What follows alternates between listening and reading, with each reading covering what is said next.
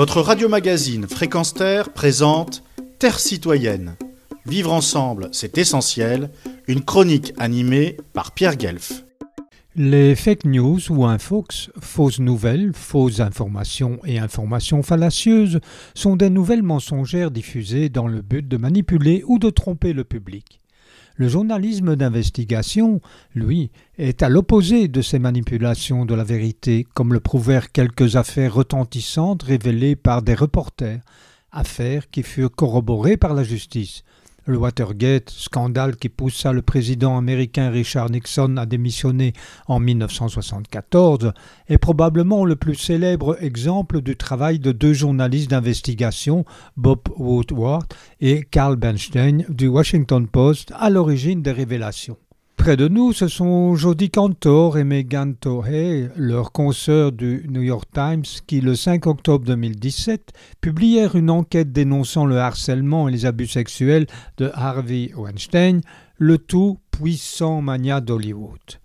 J'ajoute à cette présentation le consortium international de journalistes d'investigation qui joue un rôle indéniable dans la divulgation, entre autres, de scandales financiers, de paradis fiscaux, de fraude fiscale, du blanchiment d'argent, de systèmes basés sur la corruption dans divers milieux professionnels, les Paradise Papers, Implant Files, Offshore Leaks, Luxembourg Leaks, Football Leaks. Ce travail journalistique se doit d'être d'une grande rigueur déontologique et pas du tout exempt de pressions diverses. Des statistiques avancent que 56,8% de la population mondiale en 2021 sont sur les réseaux sociaux, que 75% des 18-24 ans s'informent sur Internet et que 46% des jeunes de la même tranche d'âge s'informent sur les réseaux sociaux. Le principal écueil est l'abondance de fake news et les théories du complot, sans omettre les algorithmes qui dictent leurs lois aux utilisateurs. Une question essentielle se pose donc en ces temps où les réseaux sociaux sont devenus majoritaires au niveau de la communication et de l'information, parfois sous le couvert de l'anonymat ou de pseudonymes. La liberté d'expression est-elle devenue un leitmotiv d'être raciste, antisémite, homophobe, grossophobe ou autre discrimination?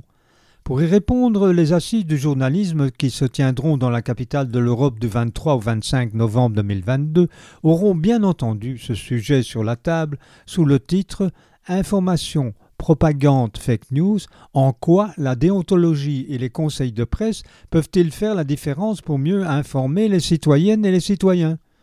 J'allais dire, en prenant exemple sur Fréquence Terre et notre partenaire pour, mais d'aborder le concept de la liberté d'expression en se rappelant la possibilité pour chaque individu d'exprimer son opinion par rapport à la gestion des affaires dans la cité et surtout d'en assumer les éventuelles conséquences car la liberté d'expression est la condition sine qua non pour corriger les erreurs et les abus du pouvoir et des décideurs et de tenter de les ramener à la raison.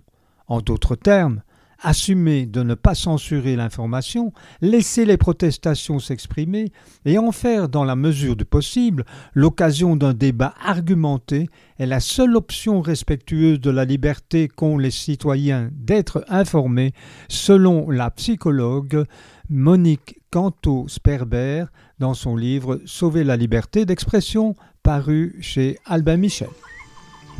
Retrouvez et podcastez cette chronique sur notre site fréquence